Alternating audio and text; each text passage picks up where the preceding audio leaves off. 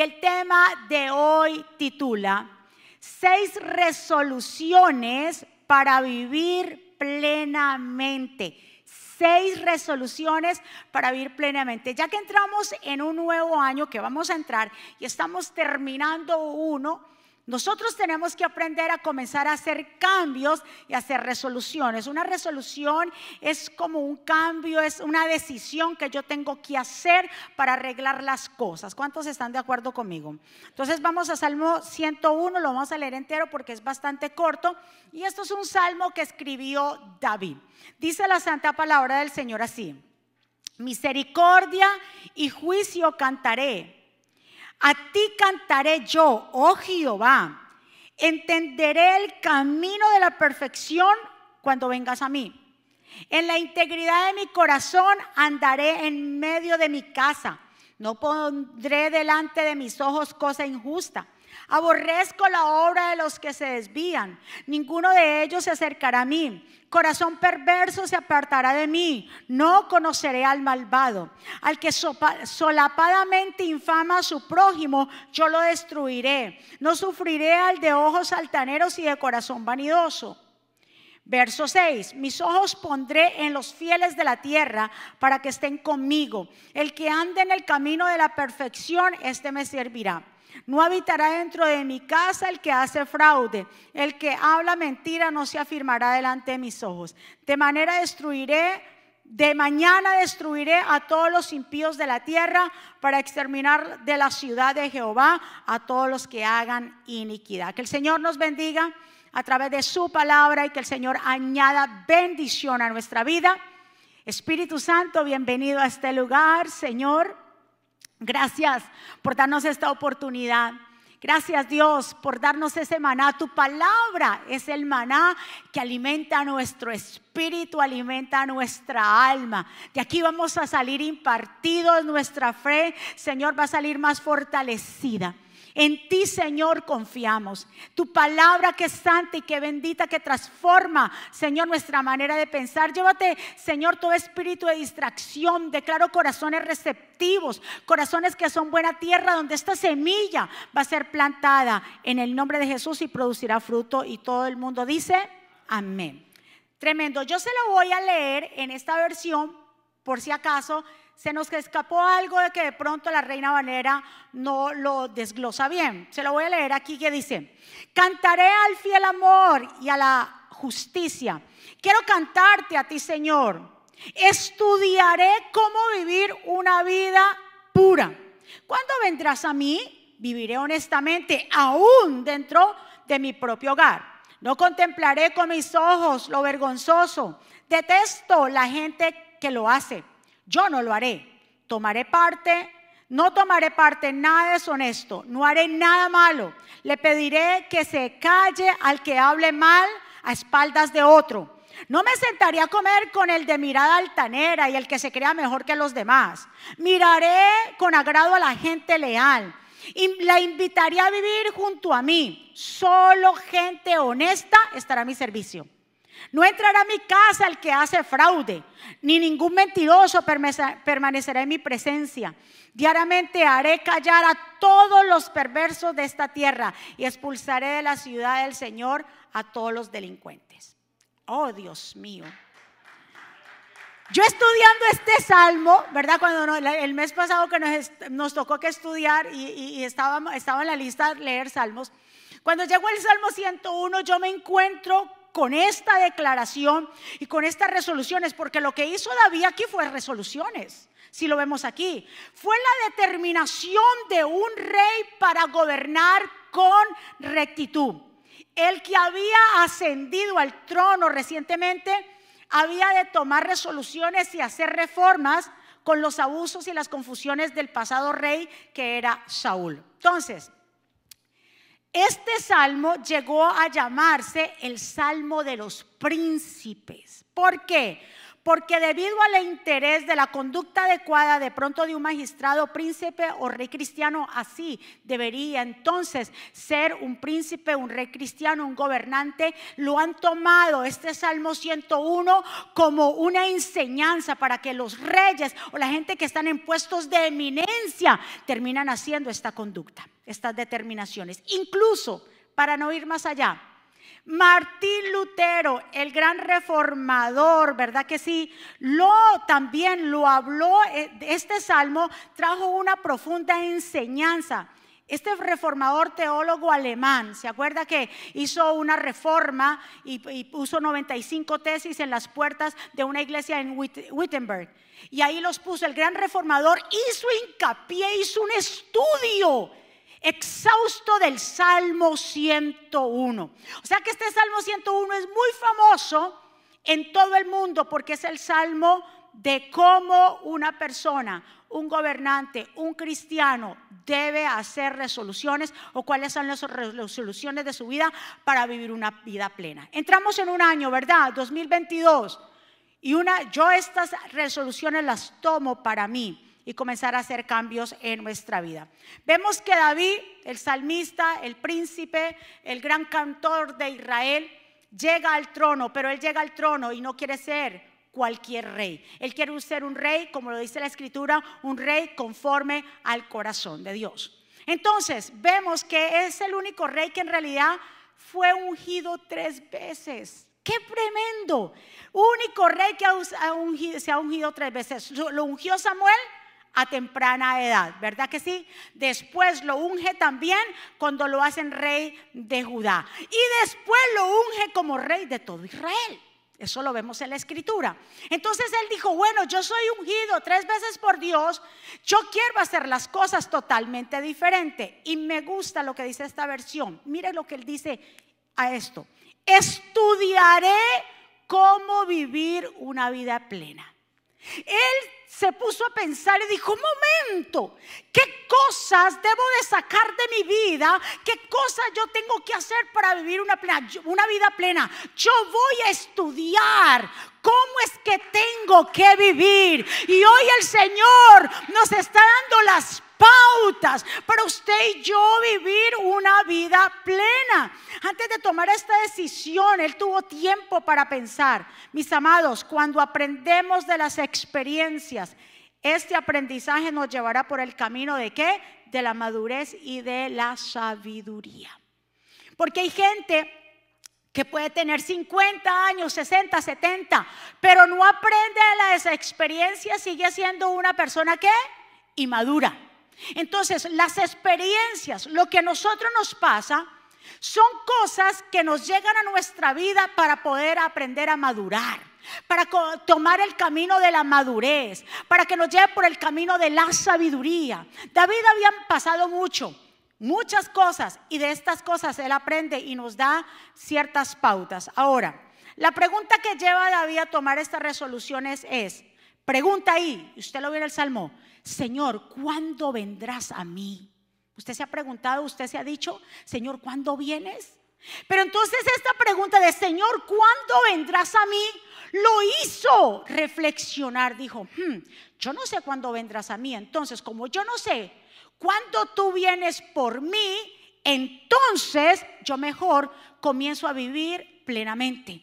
Comienzo a vivir tranquilamente. Quiero vivir una vida plena porque él sabía que algún día tenía que rendirle cuentas al rey de reyes.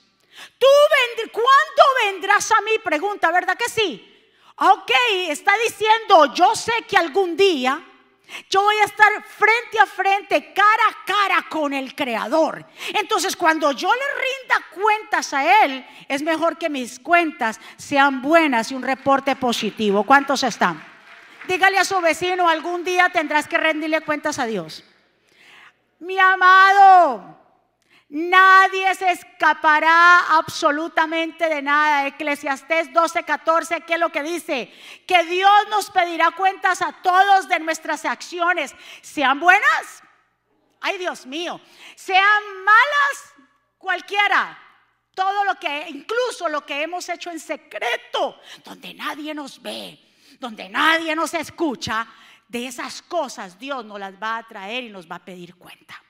Entonces David lo sabía, dijo, ay, yo no sé cuándo tú vienes a mí, pero yo una cosa sí hago, mientras tanto esté en esta tierra, yo voy a vivir plenamente, yo voy a tomar decisiones correctas, yo no me voy a como quien dice a revolcar en el pecado, no, porque yo no sé cuándo tú vienes por mí y como yo no sé, incluso nosotros no sabemos tan poco, cuando sabemos que el Señor va a llegar, pero no sabemos cuándo. Entonces, mientras estamos, estamos mientras tanto estamos en la espera, ¿qué tenemos que hacer? vivir plenamente, correctamente, hacer lo bueno delante de los ojos de Dios, porque puede ser que usted y yo en esta noche, y no digo Dios guarde, porque muchos dicen, ay Dios guarde, no, si nos vamos, nos vamos con Cristo. Si usted en esta noche pone su cabecita en su almohada y el Señor haya decidido que esa noche usted se vaya con Él, ¿quién lo evitará? Entonces, como usted y yo no sabemos, por eso la juventud, digo a los jóvenes, entréguenle su juventud, porque es que usted no sabe qué es lo que le vaya a pasar, con qué se va a encontrar. Y si el Señor decide llevárselo en su juventud y usted viviendo la vida loca, ¿verdad que sí? Es mejor mientras tengamos vida, vamos de todos modos a vivir una vida plena en el Señor. ¿Cuántos están? En Romanos 14, 12 lo dice, de modo que cada uno de nosotros dará a Dios cuenta de sí. Entonces, que el que decidió, dice, vivir honestamente, ay Dios mío, escucha lo que él decide. Le pregunta el Señor, ¿cuándo tú vendrás? Yo no sé. Entonces yo voy a comenzar, dice él, a vivir una vida honesta. Primero, ¿dónde? Dentro de la casa. Dice, primero comienzo por mi casa. Las decisiones que el rey tomó para vivir una vida honesta, ¿cuál fue? Todo empieza por dónde? Dígale a su vecino, todo empieza por tu casa. ¿Qué empieza por la casa? Los valores, los buenos modales, la educación, la moral empieza por su casa. Usted no puede pretender que sus hijos cuando lleguen a la escuela o a la mayor edad, solamente en la escuela le van a enseñar buenos modales. En la casa se enseñan los buenos modales. Mis hijos, ustedes saben, bueno, de, nuestro, nuestra cultura eh, colombiana, desde pequeños nos han enseñado a decir cuando nos llaman, si me dice, Mónica, cuidado con decir qué, porque me volteaban el mascadero. Esto es el mascadero. Ahí, ¡pum! Mónica, lo, fuera niña, niño, quien sea que me llamara, había que decirle Sí, Señor, y mis hijos han tenido problema aquí en esta cultura acá, porque hay gente de otros países y ellos le dicen, ellos están enseñados, quien sea, le dicen, Emanuel, Mateo, y ellos, Señor, señora, y gente que le dice, oígame, pero yo no soy una vieja, a mí no me esté tratando así. Eh". Pero ellos ya están enseñados. ¿Pero quién le enseñó eso desde chiquitos? En casa. En casa es que empiezan los valores con los hijos. Nuestra cultura, y yo sé que es en toda nuestra cultura hispanoamericana, que amo mi cultura de todos los países, siempre a mí me enseñaron, cuando usted llegue a la casa, eso le he enseñado a mis hijos también, cuando usted llegue a la casa y haya visita, usted vaya y salude. Y diga muy buenas tardes. En esta cultura de acá, los muchachos entran como perro por su casa y se van para el cuarto. Y esté quien esté, y el tío, la tía o el vecino, nadie saluda. Eso se lo he enseñado a mis hijos en la casa. Tanto que ellos, uno de ellos que lleva a sus amigos, Emanuel, a esos muchachos de otras culturas, para no decir de dónde son, de otras culturas, de, por acá. Entonces, ellos le han enseñado, desde que ustedes llegan a mi casa, si mis papás están en la parte de abajo, ustedes van a saludar. Y le ha enseñado a esa gente. Y esos muchachos de una vez llegan, Hey, Mrs. Monica. Hi, Mrs. Raymond. How are you? Pero ¿dónde? Porque él dijo, y él sabe, ellos saben que llegar a una casa sin saludar, aunque sea su propia casa, a todo el mundo saluda. Aunque esté papá y mamá solo, va y saluda. Buenas tardes, papá, mamá. Saludos, bendiciones, papi. Incluso uno, uno salía de la casa, uno no podía salir sin la bendición del papá. Siempre a mí me enseñaron en el nombre de Dios, yo no sé, eso era una cultura. En el nombre de Dios, Dios la bendiga, Dios la guarde, mi hija. Yo me iba con una felicidad tranquila de que Dios estaba conmigo. Pero todo donde eso empieza. ¿Dónde empiezan los valores? En la casa, si usted no le enseña a comer a sus hijos, si usted no le enseña cómo recoger el plato, cuando decir gracias, no pretenda que en la escuela se lo vayan a enseñar. David dijo, espérate, yo quiero vivir una vida recta, pero primero ¿dónde tengo que empezar? Por mi casa, yo puedo ser muy buen rey y poner una fachada, pero mi casa es un desorden. ¿A cuánto Dios nos está hablando aquí? Entonces pretendemos que los hijos hagan cosas que no se les enseñó de frente a la gente. Lo que tus hijos hacen frente a la gente es que tú se los permites en tu casa. Ay, ay, ay, ¿cuánto Dios les está hablando aquí? ¿En serio? Ay, no, porque ahora todo es, si regañan, regañan al muchacho, todo es una qué? Una, psicología. Ese, ay, cuidado, cuidado, porque hay que regañarlo así, porque hay que ponerlo acá. Time out. Time out porque papá. Y él vuelve y se levanta y hace el desorden. No otra vez, papá. Pero entonces, óigame, hay una psicología que hay que aplicar también, el de la autoridad. ¿Cuánto es? Por eso estos muchachos de ahora, todos, todo lo que le digan es un quiebre. Ay, eh, ya hay que llevarlo porque mi papá me habló mal y entonces estoy oh, traumado. Es un trauma. ¿Y a usted le traumó esas pelas que le dieron a usted? No, muchacho. A nadie nos traumó. Entonces, Aplicar esa autoridad no quiere decir que usted le va a dar golpes, no, pero tiene que hablarle con autoridad. Y si usted, por eso los castigos de los padres a los hijos no pueden ser castigos. Y te castigo por un mes. Se le va a olvidar a usted el mes. Es mejor que diga tres o cuatro días, me das ese celular y usted lo cumple. Pero cuando se habla de castigos a largo plazo, usted termina olvidándose el muchacho muerto de risa con usted. Es por eso que los castigos, todo lo que, mire, en la casa, como decía el pastor, y él y yo no nos hablamos de los mensajes que vamos a traer, pero siempre concuerda su, la reflexión que él tiene con lo que yo traigo. Y él, él decía eso, eh, la cuestión empieza por dónde? En el hogar, en la casa. David lo entendió, dijo, yo quiero vivir en esta mente, pero todo empieza por dónde? Por la casa. Que el Señor le dijo a los fariseos en Mateo 23, 26, cuando le dijo, ustedes son fariseos, ciegos, limpien el vaso primero por dentro, ¿para que qué? Para que quede completamente limpio por fuera. ¿Y qué más les dice ahí? Les habla de que pobres de ustedes, maestros de la ley, fariseos, hipócritas. Ustedes son como sepulcros blanqueados, pintados eh, de blanco, se ven muy bonitos por fuera, pero por dentro están llenos de qué? De huesos de muerte, de muertos y toda clase de suciedad. Entonces les habla del sepulcro blanqueado. ¿Sabe qué eran los sepulcros blanqueados? Ahí les tengo una foto. En el tiempo de la Pascua se solía mandar a blanquear con una mezcla de marfil y cal los sepulcros de los cementerios, con el fin de identificarlos y servía de señal a los judíos de no acercarse mucho a ellos, eh, ya que de acuerdo a la ley, tocar eh, huesos o un muerto o cadáver los volvía inmundos. Y aparte de eso, embellecían esas sepulturas. A lo lejos se veían hermosos pintados de blanco, pero por dentro estaban qué? Eran huesos muertos, estaba, era pudredumbre. Entonces, ¿qué hacemos con aparentar que ser algo cuando dentro de la casa nadie nos aguanta? Y usted mismo se aguanta usted mismo. Como decía el pastor la otra vez, y con todo el mundo somos más buena gente. ¿Verdad que? Pero en la casa somos, ni los hijos quieren saber. Ni el esposo de la esposa, ni la esposa. Y ese mal genio tuyo, y esa tiradera de cosas, y esa y aquí mando yo y aquí no se hace.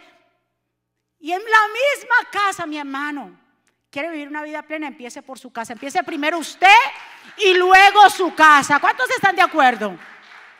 Jesús les tiró mucho por eso a los fariseos con la hipocresía. Entonces, la reforma empieza en nosotros mismos.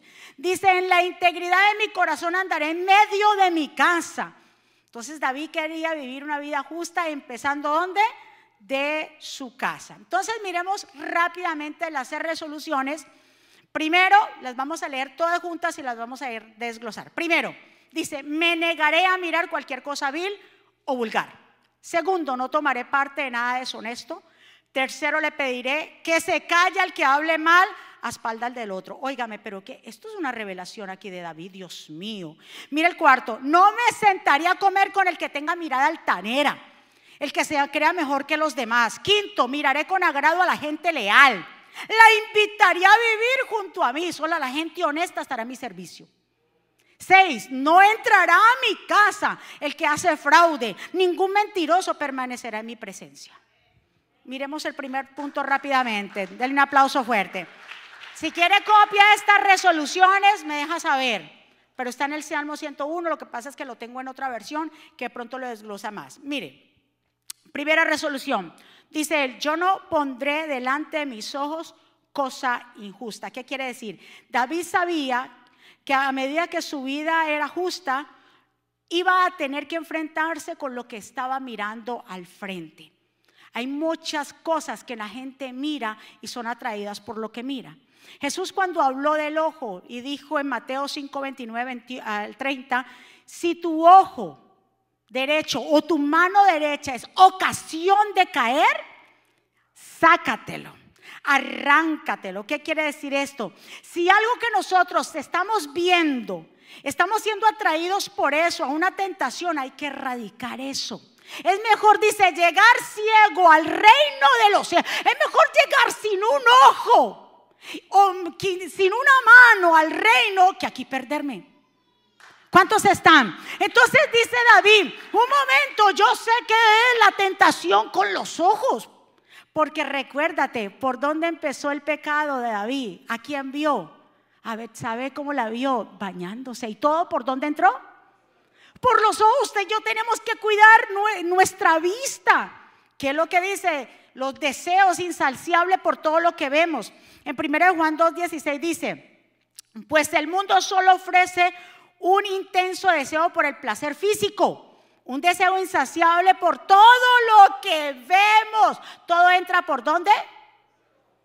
Por los ojos. Incluso hasta estábamos hablando de, lo de mercadeo de publicidad. Todo entra por los ojos y estamos estudiando la cuestión de mercadeo. Dice que la gente compra, en, tiene unos cuantos minutos. ¿Cuántos minutos tiene? Como, ¿cuánto? No, dímelo en español. Ah, ocho segundos. Ocho segundos para saber qué comprar. O sea que el paquete es lo más importante. Escúcheme. Entonces, tú y yo, hay cosas que pasan en las redes sociales. Cuidado con lo que ve por ahí, porque todo entra por dónde. Ahora, igual la comida. Si usted ve una comida mal servida, toda enguayugada, toda, usted, ay, no. Pero si usted la ve bien bonita, bien jugosita, un pollito así, con una yuca brillante, y usted dice, ay, pero qué rico. ¿Todo entra por dónde? Entonces David lo entendió, dijo, cuidado, yo he determinado que mis ojos no van a ser contaminados con cosas vanas. ¡Wow! Lo que miramos en todo lugar, eso va a afectar nuestra vida. Por eso le hemos dicho a ustedes y hemos hecho énfasis con sus hijos. Todo lo que sus hijos miren, la mirada es una conexión al cerebro, todo queda como recuerdo. Entonces David lo entendió. ¿Qué fue lo que pasó con Eva? ¿Qué dice la escritura? Cuando Eva vio el fruto, ¿verdad que sí? Antes de entrar a eso, miren, lo que dice Eclesiastes 1.8. Todo es tan tedioso, imposible de describir. No importa cuánto veamos, nunca quedaremos satisfechos. Wow. No importa cuánto oigamos, nunca quedamos contentos. O sea que esto es insaciable, esto y esto es insaciable. Y ver y ver y ver y ver, pero qué clase de cosas nos estamos metiendo a nosotros en nuestra información. ¿Cuántos están? ¿Por qué Eva cayó? ¿Qué es lo que dice Génesis? Dice que cuando la mujer, ¿qué? Dice ahí. Cuando la mujer, ¿qué? Diga conmigo, todo entra por los ojos. Cuando la mujer vio que el árbol era hermoso y los frutos que daban eran buenos, eran para comer y que además el árbol era, ¿cómo? Ay, Dios mío, era atractivo por la sabiduría que podía eh, dar, tomó alguno de esos frutos, comió ella y le dio de comer a su marido. El muy bobo cayó. Pero todo entró por dónde? Mire, mire, esto es un principio que vamos a aplicar ahora en este año. No esté mirándolo todo, todo no esté mirándolo, pase. No, no se quede ahí, porque cuánta gente no sé qué ha, se ha quedado adicto a la pornografía, porque una vez vi una revista de pornografía y ahí quedó enclaustrado. No juegue con fuego. Se lo digo mi hermano, David lo entendió. No juegue con, no, yo puedo. Usted y yo no podemos. Esta carne es débil. En Cristo somos fuertes, entonces no vamos a jugar con eso. ¿Cuántos están de acuerdo? Acán, en Josué capítulo 7, verso 21, ¿por qué Acán terminó apedreado juntamente con sus hijos y quemado? Porque el Señor había declarado que en Jericó no se podía tomar nada, porque esa ciudad le pertenecía y nada era para el pueblo, era ofrecido al Señor. Y todo lo que tocarían, que si se lo llevaran, fuera anatema, maldición. ¿Qué hizo Acán? Dice que, dice, le pregunta, ¿por qué tú hiciste eso? Dice, es que entre las cosas que capturamos, ¿qué vio? Dice, vi un bello manto. ¿Qué vio? Entonces, ¿por dónde entró la cuestión? Por los ojos. Varones, cuando vean a una mujer bonita, si es que se le pasa por el lado, ya, pero cuando usted hace así, le va a dar una tortícula a usted. Si es que le pasó por encima, pues tocó. Mami, pasó por encima, pero cuando usted comienza a hacer retorcer ese cuello, se va a quedar visco también. O viceversa, el pastor dice, y las mujeres también lo mismo. El pastor está hablando y cuando salen en esa televisión ese armando así con esos six pass ahí y dice el pastor, y ahí sí no dicen que cambien el canal. Yo no tengo el control. ¡Ah! ¿Ve? Hasta esas cosas, eso se ve feo, se lo digo varón de Dios. Eso se ve horrible cuando un varón tuerce la cabeza y los ojos para ver una, una mujer. Ay, pero es que una mujer. Siempre van a haber mujeres más bonitas que tu esposa. Siempre van a ser mujeres más elegantes que nosotras, más bonitas, más jóvenes, viceversa, pero hay un respeto y hay un cuido con mi mujer, con las, con, aunque usted, varones, aunque usted ande con el hijo varón, porque no anda la esposa, pero con mi hijo, que para que sepa, hasta con tu hijo varón no le enseñe eso. Si usted anda con su hijo varón, respete a su hijo varón. Respete a la niña que va con usted. Y si va solo, respete a Dios porque Dios lo está viendo así. Ahí pegado, porque dice, no me ve Dios, que no te ve Dios, claro que te ve. Dice que hasta las cosas ocultas que nosotros tenemos, Dios, Dios nos va a pedir cuentas. ¿Cuántos están de acuerdo conmigo? Resoluciones. Miremos acá. Segundo, no sé si los vamos a terminar todos, pero vamos a tratar. Segundo, no tomaré parte de nada deshonesto. Segunda resolución. No la vamos a, primer, aprender. Primero, ¿qué fue? No mirar nada vil o vergonzoso o vulgar en mis ojos. Segundo, no tomaré parte en nada deshonesto. O sea, que todo lo que nosotros hagamos sea honesto, verdadero, sin nada de que avergonzarnos. No participes de las mentiras, de los engaños, que seamos, como dice la escritura del apóstol Pablo, que seamos cartas abiertas, que todas la puedan leer, el testimonio, y donde el enemigo no se nos puede acusar. Que seamos cartas abiertas, que nosotros no tengamos secretos, que cuando usted lo llamen a cuenta, usted no tenga nada, porque es que una de las cosas que el enemigo se alimenta de las cosas secretas que tú tienes. Ahí tú le estás dando cabida, pero cuando tú lo pronuncias, cuando tú lo confiesas, Él ya no tiene autoridad sobre ti. Entonces David dijo, yo no voy a ser parte de las mentiras, de lo injusto, de los deshonestos, de los numeritos que se le pone o se le altera, se le pide, no voy a ser parte porque yo voy a ser diferente. ¿Cuántos están? Tercero, le pediré que se calle al que hable mal a espaldas de otro. Dígale a, su, a la persona que está a su lado, digo, ay, ay, ay. Si David lo dijo como resolución, es porque eso afecta. Esa gente que usted tiene a su lado. Esto se considera aquí como traición. Y David estaba dispuesto a callar a aquellos que hablaran mal del otro. Esto también daba un indicio de no confiar en esa persona. ¿Cuántos saben que el que habla a espaldas del otro también hablará de ti a otros? ¿Y qué te hace pensar cuando el otro viene y, sí, y, qué te hace pensar que cuando tú de la espalda, en un momento dado vaya a hablar también mal de ti? Que dice 1 Juan 3:18, queridos hijos, no amemos de, no amemos de palabras, sino, ni de labios de afuera, sino con qué? Con hechos y verdad. Proverbios 11:3, a los justos los guía a su integridad, a los falsos los destruye su hipocresía. Mateo 5:8, dichosos los de corazón limpio, porque ellos verán a Dios. Entonces, es un pecado muy significativo el hecho de que de hablar mal del otro o mentir del otro. Eso se llama calumnia. Esto se llama infamia. ¿Verdad que sí? Y, dice, hay un, hay, un dicho que dice que el que habla mal del otro, dice que habla con triple, triple lengua de su prójimo. ¿Qué quiere decir? Que primero el hombre a quien él a calumnia, ahí está. Aquel a quien comunica la calumnia y el mismo que él es el calumniador tres veces la lengua calumniadora.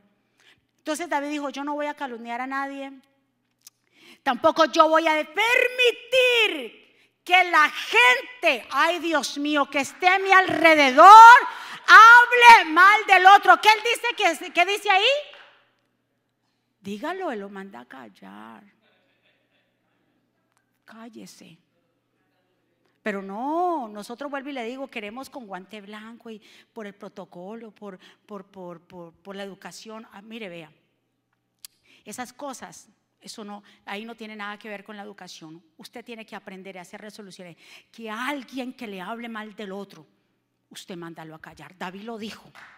David lo dijo. Y si David lo dice acá es para enseñarnos a nosotros que esto es un pecado muy significativo. Y si usted le permite a esa persona hablarle mal del otro, más mal está usted. ¿Cuántos están de acuerdo conmigo? Tercero o cuarto, ¿verdad? Estábamos cuarto. No me sentaré a comer con el de mirada altanera y que se crea mejor que los demás. Ay, Dios mío. Esto significa que él le gusta y se va a sentar con la gente que es humilde. Es el reflejo de un corazón. Una persona humilde es el reflejo de un corazón que ama a Dios y ama al prójimo. ¿Sabe qué dice el Señor en Proverbios? Seis cosas aborrece Dios. ¿Saben cuáles son esas seis cosas? Están Proverbios. Seis cosas aborrece el Señor y aún siete abomina su alma. ¿Los ojos qué? Altivos la lengua mentirosa, las manos que derraman sangre inocente, el corazón que maquina pensamientos inicuos, los pies que se apresuran a correr el mal, el testigo falso que respira calumnias y él provoca la discordia entre los hermanos. Esto es un resumen de eso igual. Es como un clic ahí el proverbio. Entonces él verdaderamente ¿Qué significa? ¿Usted ha visto cuándo son los ojos altaneros? Los ojos altaneros significan sentirse superior a las demás personas, colocándose como una corona de orgullo y vanagloria. Mirar al otro de forma fea, con menosprecio o desdén. Ser prepotente, egoísta, carencia de humildad, tener un corazón débil. Mire, si nosotros representamos a Cristo y decimos que somos nueva criatura, entonces nuestra vida tiene que reflejar humildad. ¿Cuántos están? Usted no puede mirar a las personas porque es que yo fui a la Universidad de Harvard. Y porque es que yo fui a y yo tengo el doctorado. Muy bueno, pero eso no te hace mejor que una persona. No mire a nadie porque usted fue, porque usted hizo y tal vez el otro ni sabe escribir ni leer. La humildad es en que embellece el rostro de la persona. Y esas cosas también se enseñan en dónde? Ser humildes. No enseña a sus hijos a mirar a los otros. Yo sé que a veces los niños son crueles y empiezan a comprar unos tenis nuevos. Pero usted ahí es donde usted los tiene que corregir. Tú no puedes hacer eso. Y los míos son, porque son chiquitos ahora, y ellos dicen, los míos costaron 300. ¿Y dónde viene todo eso? de ustedes, de los papás, que le decimos, mi hijo, los tenis más caros. Usted va a ver que todos sus amiguitos le van a decir, wow, qué tenis. Somos nosotros, todo eso, todo ese reflejo, todo eso son nosotros. Que le enseñamos a usted ese orgullo, esa altanería a nuestros hijos. Cuando le regale un par de zapatos, no le diga cuánto le costaron. Dígale, mi amor, esté agradecido de Dios que usted tiene un, tiene un par de zapatos que hoy se los puede poner. ¿Cuántos están? La humildad, y él dice, con gente con ojos altaneros. ¿Cómo es un ojo altanero? Muéstrame usted sus ojos. No, unos meses que. No, eso no es altanero. Altanero es. Y que mira a la gente así. Y lo mira. Ah, otra cosa de mirada altanera es cuando viene alguien y le mira así. ¿Qué, hace mirando a la gente arriba y abajo? Si, si usted quiere mirar los zapatos a la mujer que pasó, sea disimulada. Y si le pareció bonito el vestido, sea disimulada. Pero que una persona, eso es altanero. Dice David, con gente así, yo no me siento y no comparto. Sea con los demás el mismo, coma. Si le dieron pollo, coma pollo. Si le dieron arroz con huevo, coma arroz con huevo. Lo que le den, cómalo. Yo no como eso. Lo más rico es comerse un arroz con huevo. ¿A cuánto les gusta el arroz con huevo? Ay, Dios mío. Un arroz blanco con un huevito ahí, usted le hace la yema así y un par de tajadas. ¡Mm! Dios mío. Eso no es comida de pobre, cuidado, porque la gente dice, no me despágate porque eso es comida de pobre. Ah, para los italianos es la mejor comida. ¿Cuántos están de acuerdo? Esa gente orgullosa, David dijo, yo con eso no me siento. Que aunque no haya silla, yo me siento en el piso. Ay, no, porque es que yo no me puedo sentar, porque donde sea, donde lo pongan. ¿Cuántos dicen amén? La gente humilde dice que a los altivos Dios los mira como de lejos, pero a los humildes, ¿dónde los mira Dios? De cerca. ¿Cuántos están? Dígale a la persona que está a su lado, sea humilde. Santiago lo dice en Santiago 4:6 dice, pero él nos eh, pero él nos ayuda más con su favor.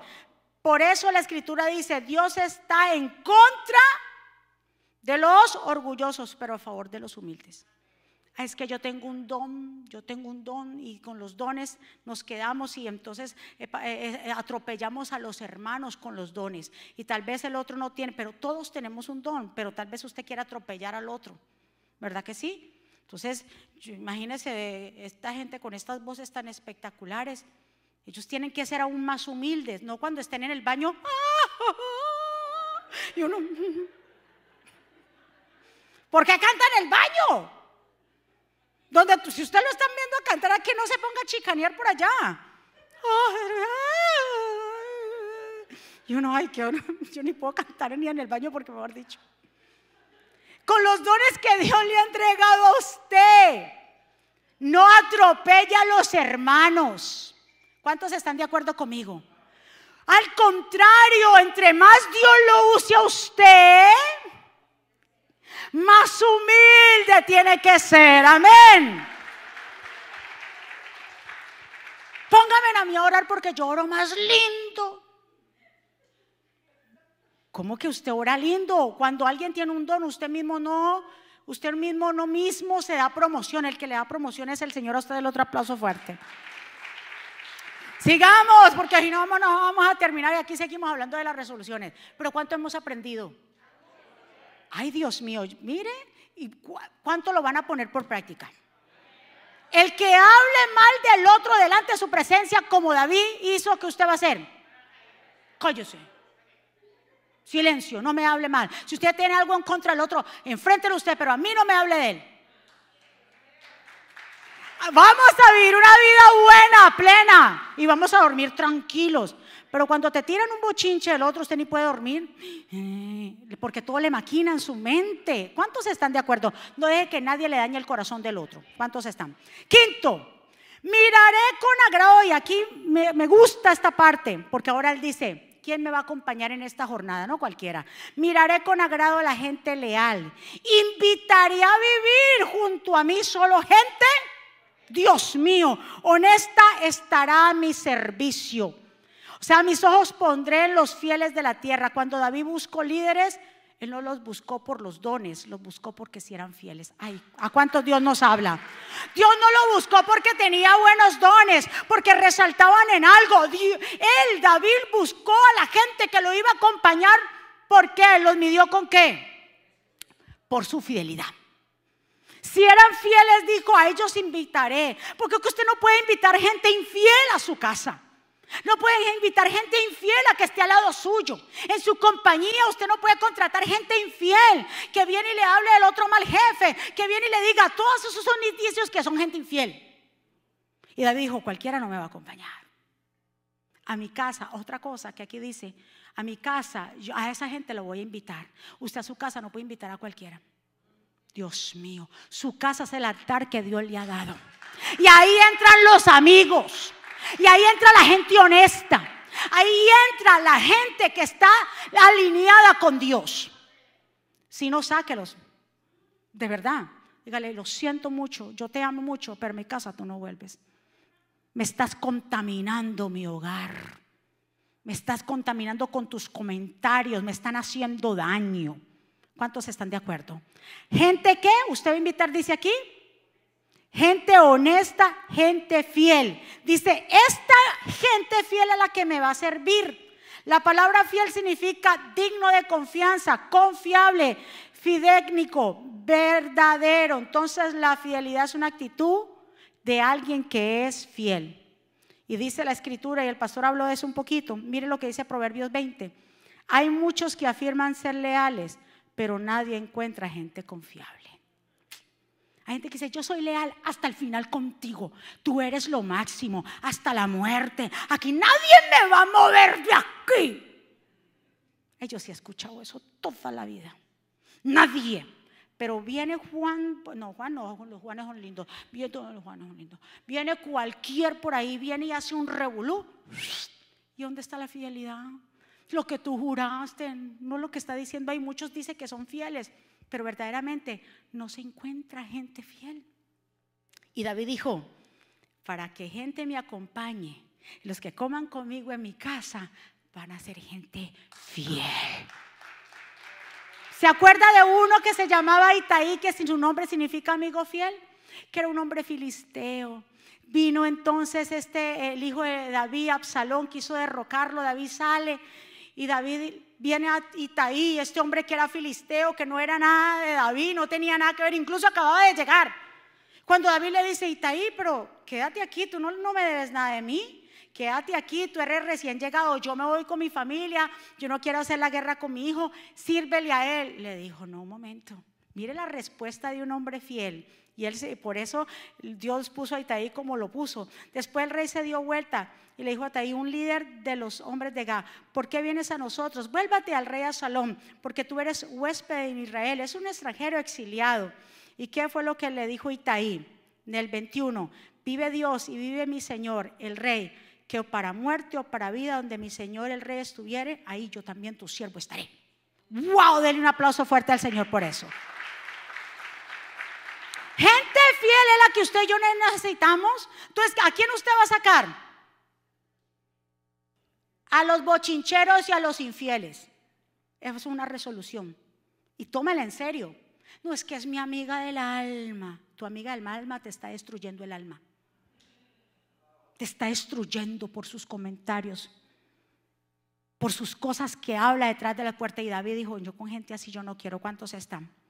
Los fieles entrarán al, gozo del Señor. Mateo 25, mira lo que dice Jesús. Y su Señor le dijo, bien, siervo fiel, sobre poco has sido fiel, sobre mucho te pondré, entre el gozo del Señor. El Señor que habló de quién? De los fieles, de la fidelidad. Entonces, ¿quién entra al gozo del Señor? Los que hacen más, los que tienen más dones. ¿Quiénes son? Los fieles. Y ya para terminar, dice, no entrará a mi casa. Vuelve y lo recalca el que hace fraude, ningún mentiroso permanecerá en mi presencia. ¿A quién usted va a entrar a su casa? a los fieles. ¿Y a cuáles no va a dejar de entrar? A los que hacen fraude, a los que hacen triqui triqui. Y usted se enteró de esos fraudes que hacen. Y usted como si nada lo recibe en su casa. Y se hace amistad con ellos, a los mentirosos. No, esa gente no va a comer conmigo. En mi presencia no los quiero. Porque lo que hacen con los demás lo van a hacer contigo.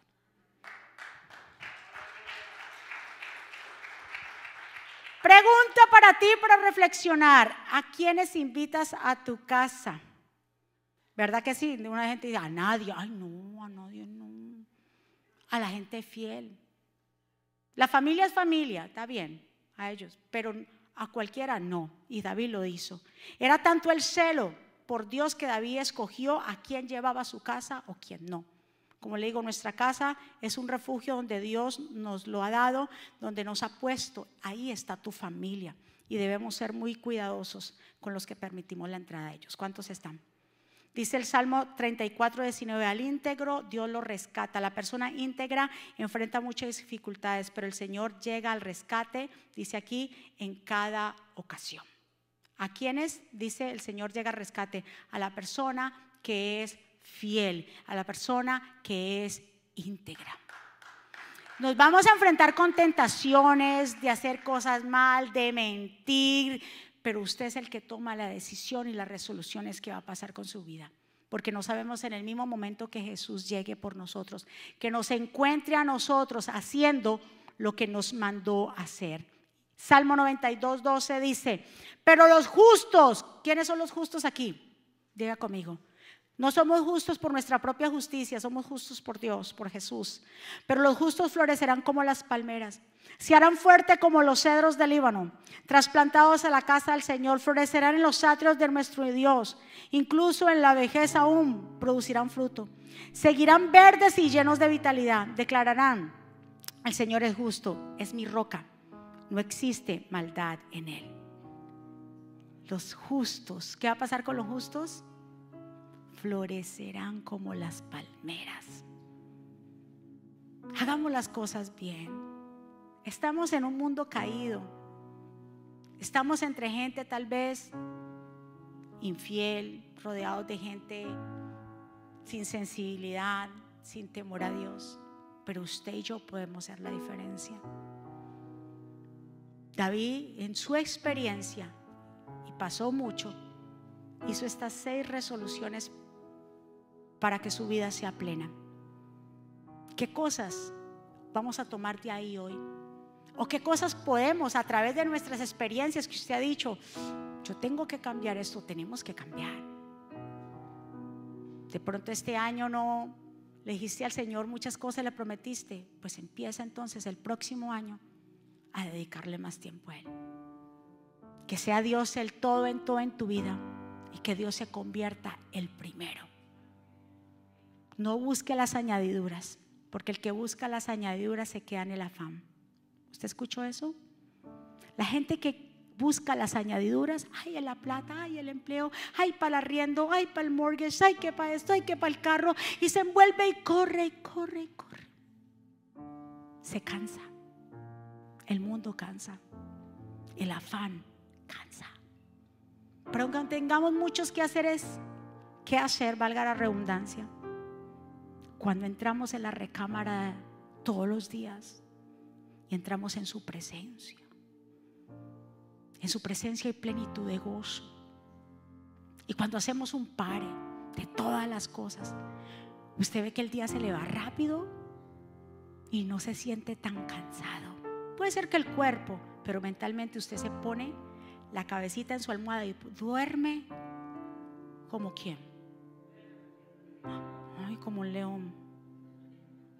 Como los leones ahí.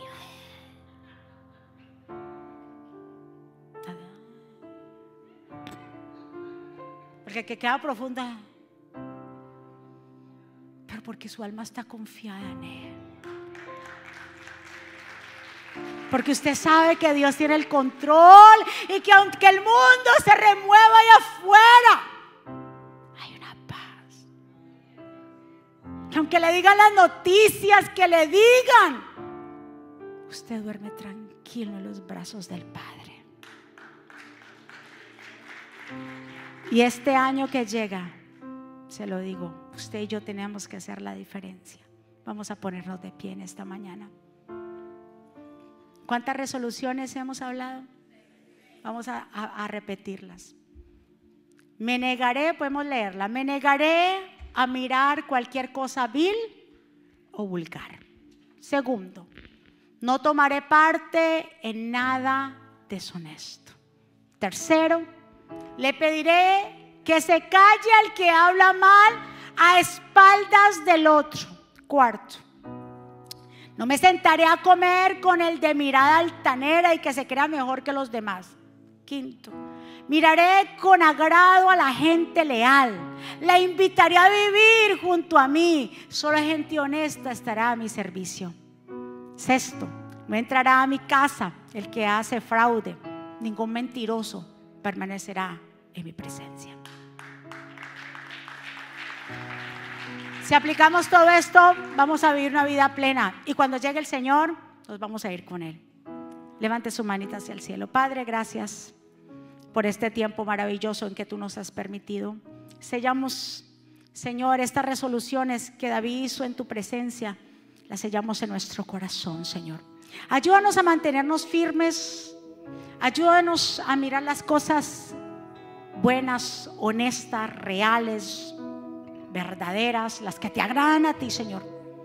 Ayúdanos a serte fiel y a serle fiel a nuestros compañeros, cónyuges, hijos, amigos, a sernos fieles, a pelear el uno por el otro, a no dejar que nos dañen el corazón.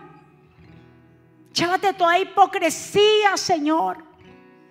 Haznos, Señor, ayúdanos. Queremos agradarte a ti. David dijo, yo empiezo por mi casa, él empieza por él mismo a arreglar las cosas y no a fijarnos en la paja del hermano, pero también nosotros tenemos una viga que tenemos que cambiar. Ayúdanos, Señor. Tú eres nuestra fuerza, nuestra fortaleza y nuestro pronto auxilio. Gracias, Señor.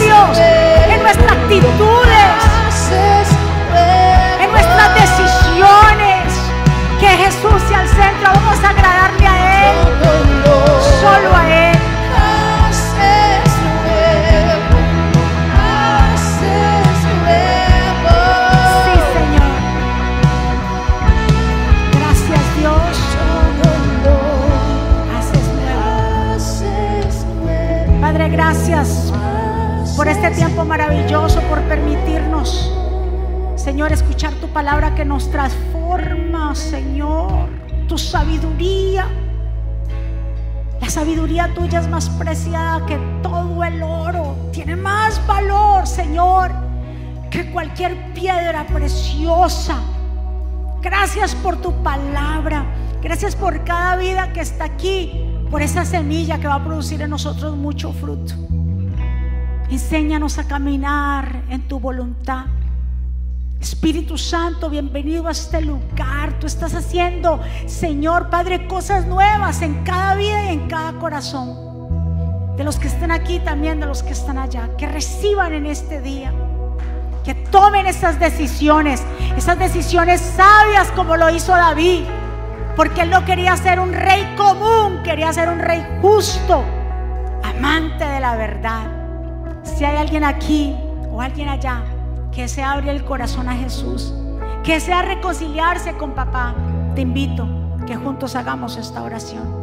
Ahí donde tú estás, que abras tu corazón y le puedas decir al Señor, Señor Jesús, yo te doy gracias por mi vida. Te pido perdón por mis pecados. Yo te recibo como mi Señor y suficiente Salvador.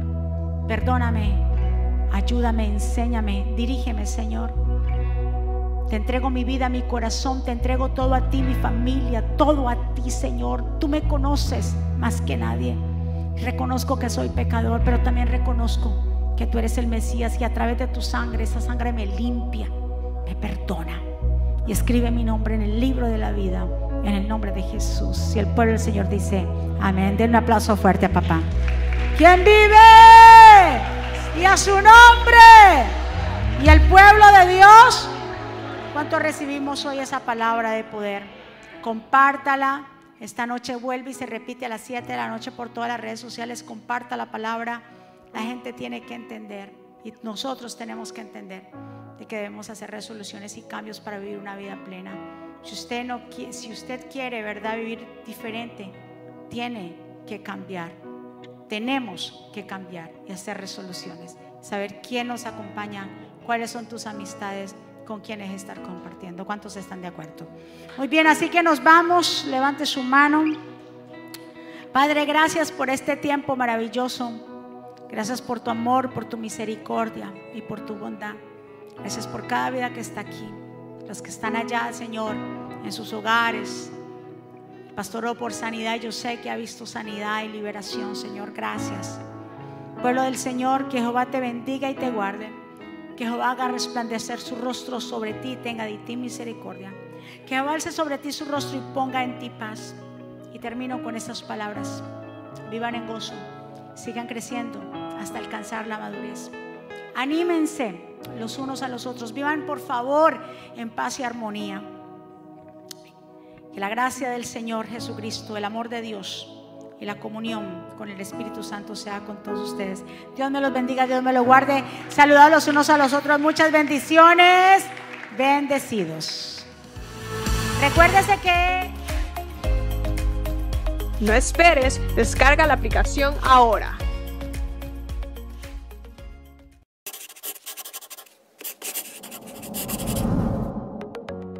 ¿Quieres estar al día con todos los eventos de la pastora Mónica Jaques y Ministerio Jesucristo Vive?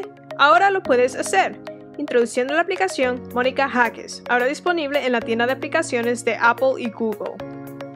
Es muy fácil de usar y contiene un menú útil y de acceso rápido. Ahora podrás acceder al último libro de la pastora Mónica, Eventos Palabras